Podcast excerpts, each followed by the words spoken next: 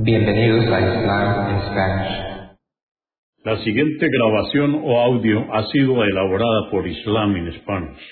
Para escuchar otros temas en español sobre el Islam, visítenos en nuestra página www.islaminspanish.org.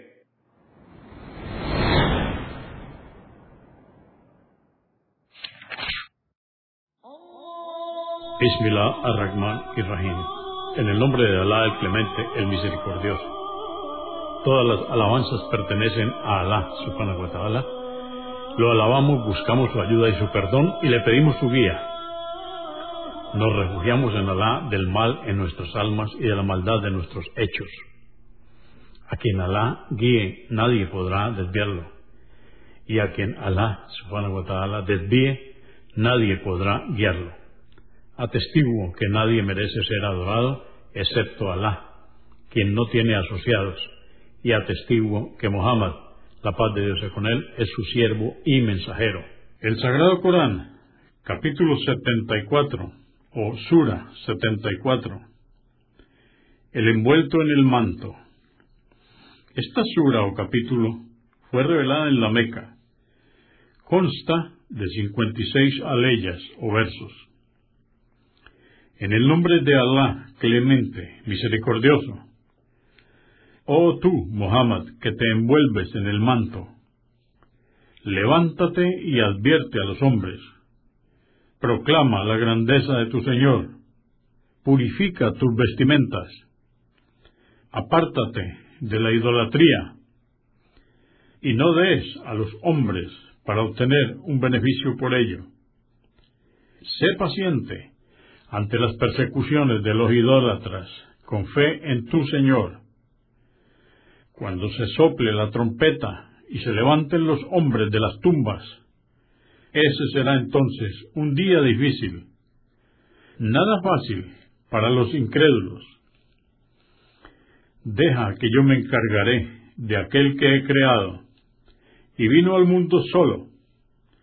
Esta es una alusión a Al-Walid ibn al-Muhira, enemigo de Alá y del profeta Mohammed, a quien concedía abundantes riquezas y numerosos hijos que estuvieron a su lado, y le facilité los medios en esta vida mundanal, y aún así anheló más, pero no se lo concedí, pues rechazó mis signos.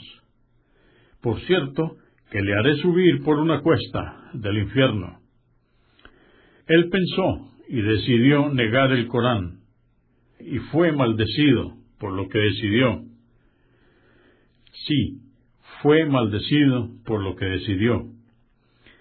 Luego meditó qué decir para desacreditar el Corán, y al no poder encontrar ningún argumento, frunció el ceño y cambió su rostro. Luego volvió la espalda y se ensoberbeció, y exclamó, esto no es sino magia aprendida y no la palabra de Alá. No es sino la palabra de un mortal. Por cierto, que le arrojaré al fuego del infierno.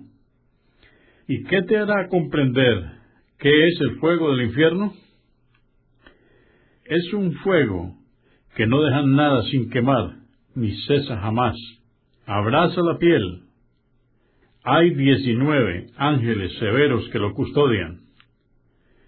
Decretamos que los guardianes del infierno fueran ángeles, y dispusimos ese número para extraviar y castigar aún más a los incrédulos.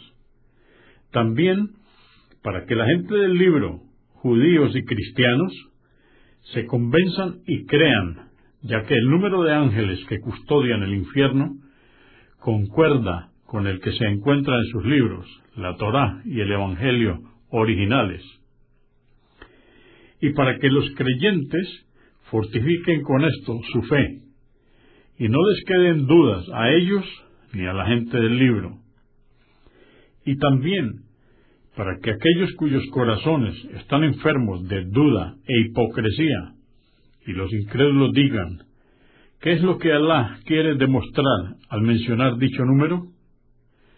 Así es como Alá extravía a quien Él quiere y guía a quien le place. y nadie sino Él conoce sus ejércitos.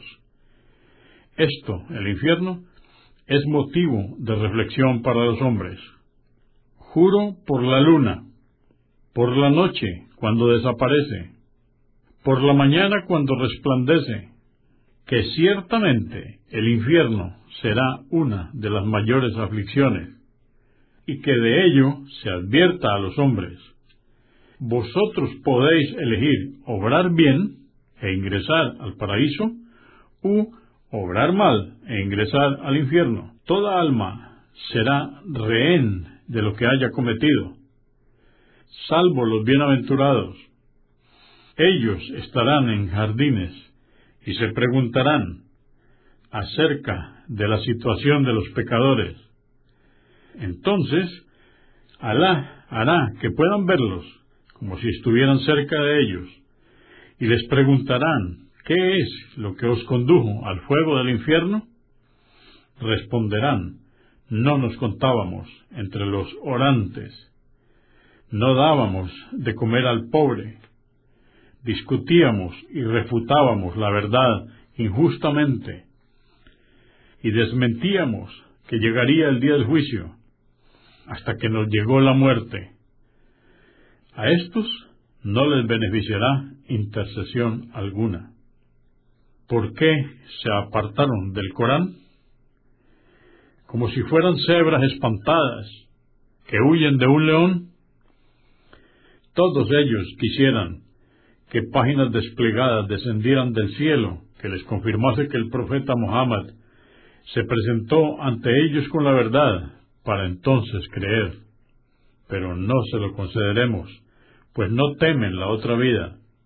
Por cierto, que el Corán es una exhortación sobre la que reflexionará quien quiera, y por cierto, que sólo lo harán aquellos para quienes Alá ha decretado la guía. Él es digno de ser temido y quien realmente perdona.